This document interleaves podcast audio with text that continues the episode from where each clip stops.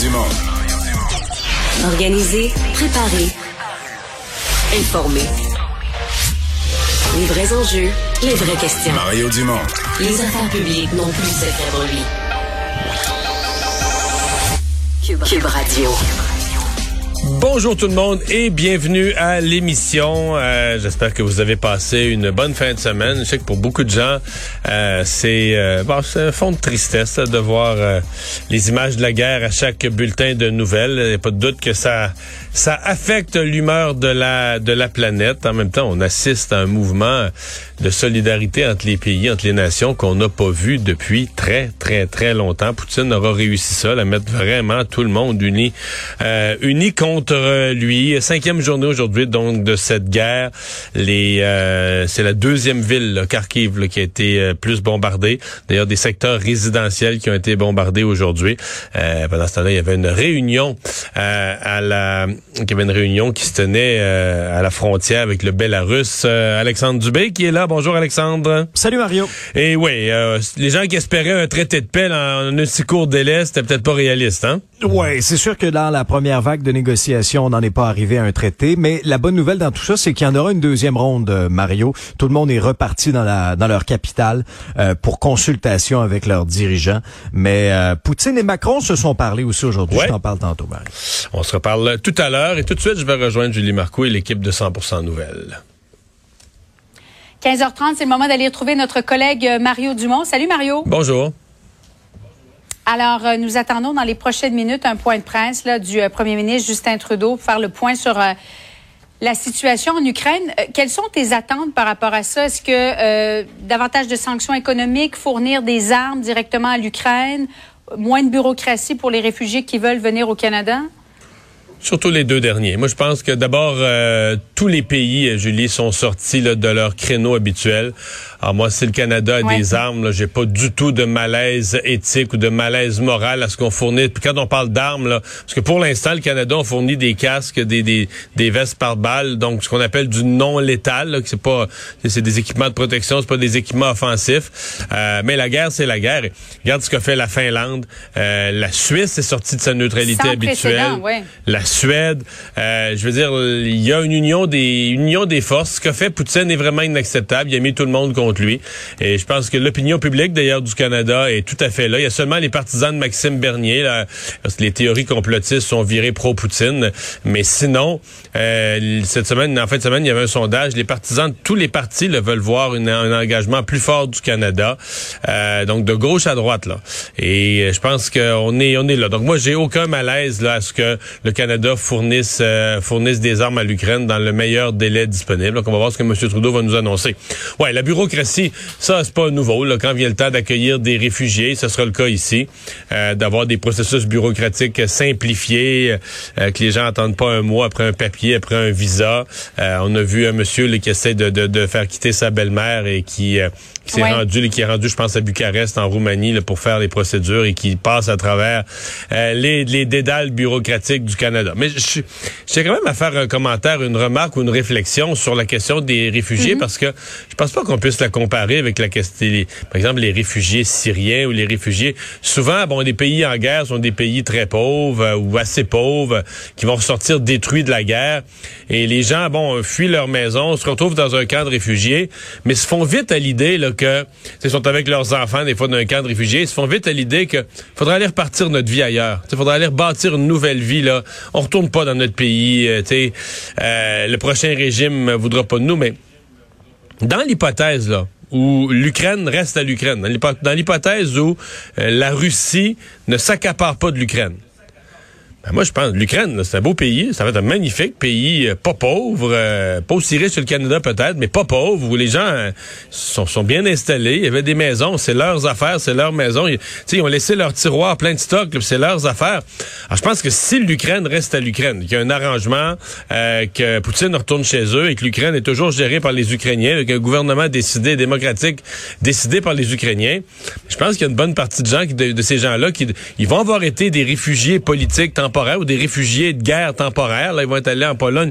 Je pense qu'une bonne partie de ces gens-là vont souhaiter euh, retrouver leur maison, réintégrer. Bon, la tristesse de devoir reconstruire. Probablement que dans leur ville, il y aura des bâtiments publics qui auront été démolis ou euh, mm. par les, les, tirs. Mais euh, j'ai l'impression qu'un grand nombre ne voudront pas. Dire, leur, leur, vie, leur maison, leur terrain, leur potager. ils ont ça, là. Ils sont, sont installés, ils veulent retourner chez eux, tout simplement. Et le patriotisme semble être à son apogée. Là. Il y a énormément de, de résistance aussi de la part des Ukrainiens qui disent non, moi, il n'est pas question que je parte. Je veux me battre aussi, je veux résister. J'ai jamais vu ça. Sincèrement, j'ai jamais vu ça. Des, sportifs qui étaient aux Olympiques, des sportifs qui étaient aux Olympiques euh, à Pékin il y a quelques jours, il y a dix jours, mhm. euh, qui vont combattre euh, des les maires, les élus, une députée, une femme, une députée réputée dans le Parlement d'ailleurs comme étant une députée pacifiste, mais qui dit là, nous, on n'est pas que je suis pas pacifique, on est attaqué on est devant l'obligation de défendre notre pays. Donc la députée pacifiste avec aucune expérience militaire qui a une Kalachnikov dans les mains. C'est ça la solidarité du peuple des gens des, des gens âgés. Euh, l'image du monsieur de 80 ans qui arrive avec son sac avec des lunchs pour quelques jours dedans. Il dit moi je m'en viens me battre, euh, donnez-moi de l'armement, je m'en viens me battre.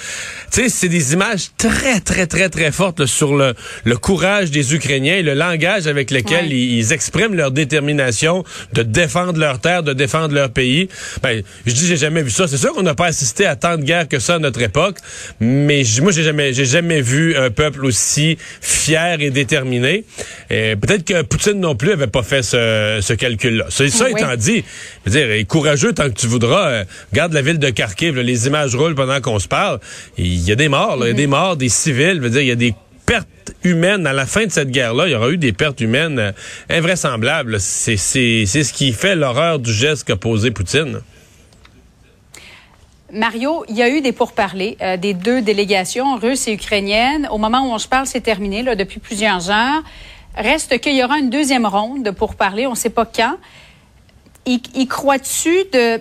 En fait, quelles sont tes attentes par rapport à ça? C'est modeste? Euh, penses-tu ben, qu'à la lumière de ces pourparlers, on pourrait mettre fin au conflit? Ce matin, mes attentes étaient pas mal nulles pour la raison suivante, c'est que là, les deux parties pensent gagner. Euh, Poutine n'y a pogné un nœud mais pas assez. L'armée russe est supérieure. Je pense qu'à ce point-ci, il y a encore l'idée de, de, de, prendre l'Ukraine. Euh, et les Ukrainiens sont convaincus de gagner. Là, hein, et ces autres sont, tellement déterminés dans leur foi, dans leur détermination, sont convaincus de gagner. Alors, tu peux pas... C'est triste à dire, mais c'est difficile d'avoir des pourparlers de paix quand les deux parties pensent que je mets ça de guillemets, mais pensent que le meilleur est à venir, sais, qu'ils vont prendre le dessus ou que, tu sais, euh, généralement, les parler de paix, ça arrive quand une des deux parties se disent bon ben là, là j'étais en train de perdre beaucoup, puis je suis aussi bien d'arrêter ça au plus vite.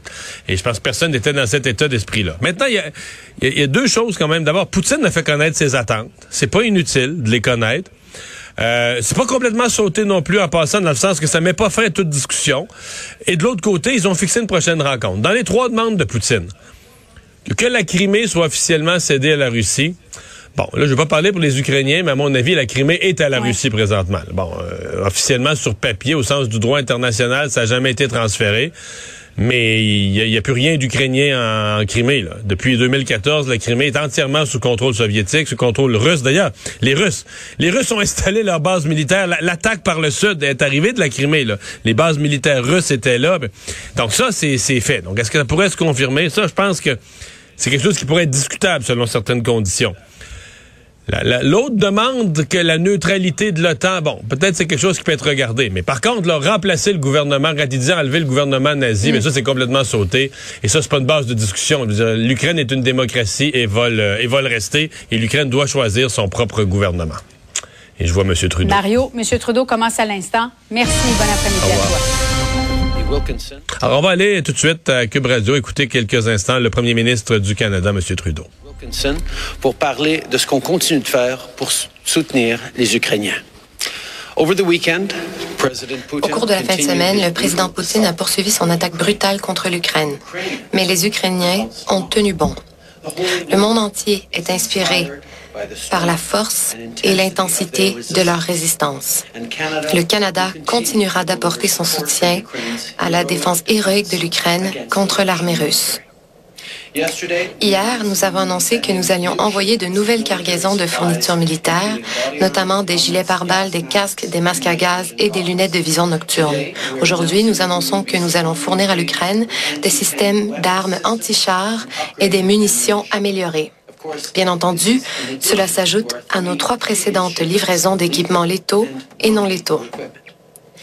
Il est encourageant de voir qu'un si grand nombre de nos partenaires se mobilisent également pour fournir du soutien et des équipements à l'Ukraine.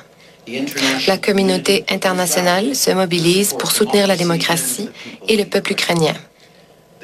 Les forces armées canadiennes fourniront également un soutien en matière de transport aérien pour acheminer des fournitures et de l'aide et pour contribuer à d'autres efforts de l'OTAN.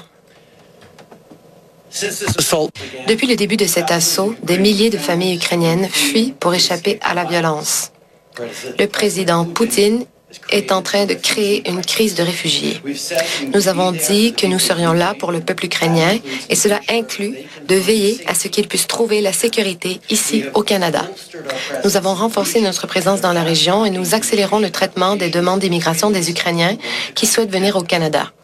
Pendant qu'on apporte de l'aide à l'Ukraine, on continue aussi à travailler avec nos alliés et partenaires pour s'assurer que l'agression russe ne reste pas impunie. Au cours des derniers jours, j'ai discuté avec plusieurs dirigeants mondiaux, incluant le président Biden ainsi que des membres du G7 et d'autres partenaires européens. On a parlé de l'évolution de la situation et de nos actions concertées. Ensemble, on continue de prendre de nouvelles mesures pour obliger le président Poutine et ses oligarques à répondre de leurs actes et pour affaiblir la capacité de la Russie de financer cette guerre qu'ils ont choisie. Samedi, aux côtés de nos alliés et partenaires, nous avons annoncé notre soutien pour le retrait de plusieurs grandes banques russes du système de paiement SWIFT. Ces banques seront ainsi effectivement déconnectées du système financier international. Et pour empêcher la Banque centrale russe de saper l'impact de nos sanctions, nous paralysons ses avoirs de réserves internationaux. Depuis ce matin, les institutions financières canadiennes ne peuvent effectuer aucune transaction avec la Banque centrale russe. Et nous interdisons toute transaction directe ou indirecte sur la dette souveraine russe.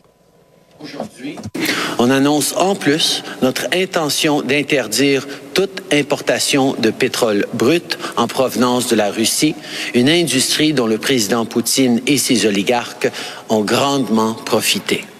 Ce secteur représente plus d'un tiers des recettes du budget fédéral russe et même si le Canada n'en a importé que des quantités très limitées ces dernières années, cette mesure envoie un message puissant. De plus, on s'assure d'empêcher ceux qui sont complices des atrocités du président Poutine de fuir les conséquences de leurs actions. C'est pourquoi on a annoncé qu'on va empêcher les oligarques russes de se servir de leurs richesses pour s'acheter une citoyenneté à l'étranger et éviter les répercussions des sanctions. Le gouvernement russe fait maintenant l'expérience de la sévérité de nos sanctions coordonnées. Il est de plus en plus clair que le président Poutine a fait une grave erreur de calcul. Aujourd'hui, le rouble a plongé à des niveaux records. Alors voilà, donc euh, Monsieur Trudeau qui détaille la série de, de, sanctions, continue à parler de sanctions économiques. Est-ce qu'il pourrait annoncer euh, des euh, des transferts d'armes, des euh, le, le, fait que le Canada fournirait des armes létales à l'Ukraine, peut-être plus tard dans le point de presse? On va surveiller de ça. Mais chose certaine, la, la, la nouveauté dans tout ça, c'est que les importations de pétrole russe sont complètement interrompues. Remarquez que le Canada lui-même même un producteur de pétrole, pas un gros acheteur euh, du côté de la Russie, mais quand même, on n'en achètera plus euh, du tout. On est toujours avec Alexandre euh, Dubé. Alexandre, mhm. ben voilà, donc Monsieur Trudeau qui était en train de rappeler les, les sanctions. Mais commençons par ça, il rappelait à l'instant même l'impact des sanctions économiques. Très, très, très mauvaise journée pour la Russie sur le plan économique. En fait, ils ont même pas osé ouvrir le marché boursier, la bourse de Moscou, de peur que ce soit l'hécatombe, que tout, tout tombe en vrille. Non, c'est ça, parce que effectivement, les sanctions ont fait mal au cours des derniers jours. Euh, les États-Unis ont décrété aussi une sanction ce matin d'une sévérité inédite contre la Banque centrale en, interdisant immédiatement toute transaction avec l'institution monétaire russe. Monsieur Trudeau vient d'annoncer aussi la même chose pour euh, pour les banques canadiennes qui ne peuvent plus transiger avec la Banque centrale russe. Euh, russe aussi, c'est pas rien. et pour ce qui est de la Russie, ben effectivement, là, le, le rouble dégringole dégringolé. Euh, la Russie a répondu aussi aujourd'hui parce que on le voyait hier, c'est euh, d'une minute à l'autre, plusieurs pays emboîtaient le pas, que ce soit bon le Canada, plusieurs autres grands grands pays euh, européens qui restreignaient les vols, l'espace aérien aux vols là, en provenance de la Russie. Ben, la Russie a répliqué aujourd'hui en restreignant les vols de compagnies aériennes de 36 pays pour répondre justement à cette décision-là. Alors c'est clair que c'est des sanctions qui font mal on aura beau dire que les réserves d'argent sont importantes du côté de la Russie, euh, mais là, à un moment donné, on est en train d'asphyxier l'économie, littéralement.